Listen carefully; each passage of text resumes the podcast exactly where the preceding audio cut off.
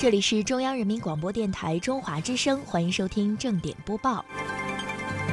第八届海峡两岸教师教育高峰论坛十七日在台北举行，来自海峡两岸十余所高校的校长和专家教授，围绕大学社会责任、两岸教育合作等议题展开研讨互动。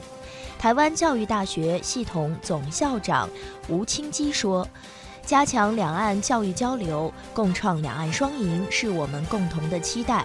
在教师教育方面，两岸各有强项，可以通过交流彼此分享。例如，台湾有大学生走进社区计划，大陆有大学扶贫计划，可相互借鉴。论坛上，不少学者对教师队伍的培育发表看法。广东技术师范学院教授黄威认为，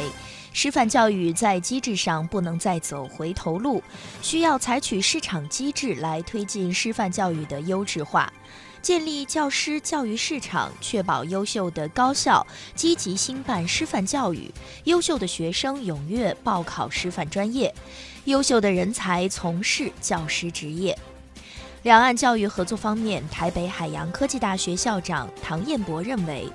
大陆推动的产教融合与台湾的产学合作有许多相似之处。